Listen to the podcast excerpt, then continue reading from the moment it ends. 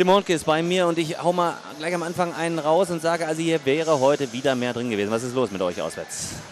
Ähm, ja, zunächst denke ich erstmal, dass wir heute schon für ein Auswärtsspiel ein ähm, vernünftiges Spiel gemacht haben. Denke, In der ersten Viertelstunde sage ich ja, okay, danach eingebrochen oder nicht? Nein, eingebrochen sind wir nicht. Ich denke, bis zur 45. Minute ist das Spiel nicht entschieden. Also wir liegen äh, maximal äh, zwischenzeitlich nur mit drei Toren zurück. Und in der Phase schaffen wir es halt nicht, ähm, ja, verschießen wir vorne mal einen Ball, machen einen Fehler zu viel halt, ähm, wodurch Magdeburg dann äh, ihre erste und zweite Phase ganz gut aufziehen kann. Und ja, das sind halt so Kleinigkeiten, denn warum wir nicht nochmal rankommen in der zweiten Halbzeit und das Spiel nochmal richtig eng machen können.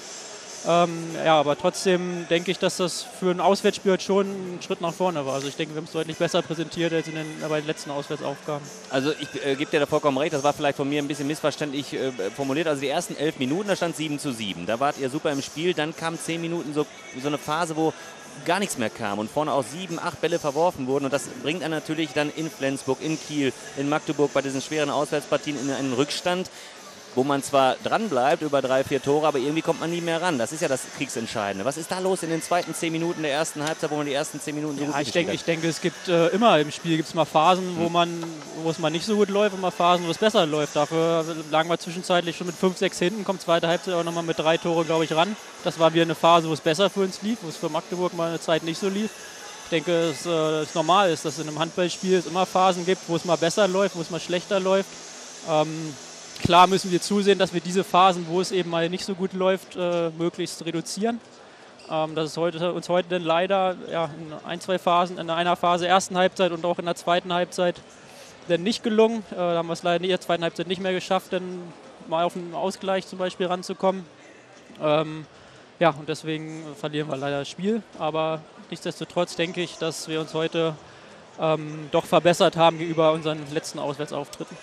Ist es vielleicht auch der ja, Konstellation geschuldet, dass er die Kaliber jetzt richtig von oben alle hatte in den Auswärtspartien? Als nächstes, ich gucke mal auf die Liste, äh, kommen jetzt äh, Auswärtspartien in Lübbecke und beim Bergischen HC, letzter und vorletzter der Tabelle.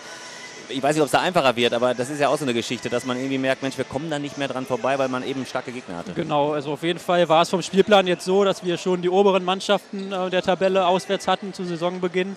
Ist aber ähm, noch kein Fluch geworden, mannschaftsintern oder was bei nein, euch? aber nichtsdestotrotz sind wir da in vielen Spielen nicht zufrieden gewesen mit unserer Leistung. Es geht ja nicht nur darum, man kann auswärts verlieren, aber es geht ja immer darum, mit was für einer Leistung wir ähm, ja, Spiele verlieren. Und da waren wir sicherlich in einigen Spielen nicht zufrieden mit uns. Und ich denke aber, dass wir heute das insgesamt schon ja, recht ordentlich gemacht haben. Und jetzt kommen die nächsten beiden Auswärtsaufgaben. Das sind Spiele mit Mannschaften, die mit uns wirklich äh, auf Augenhöhe sind.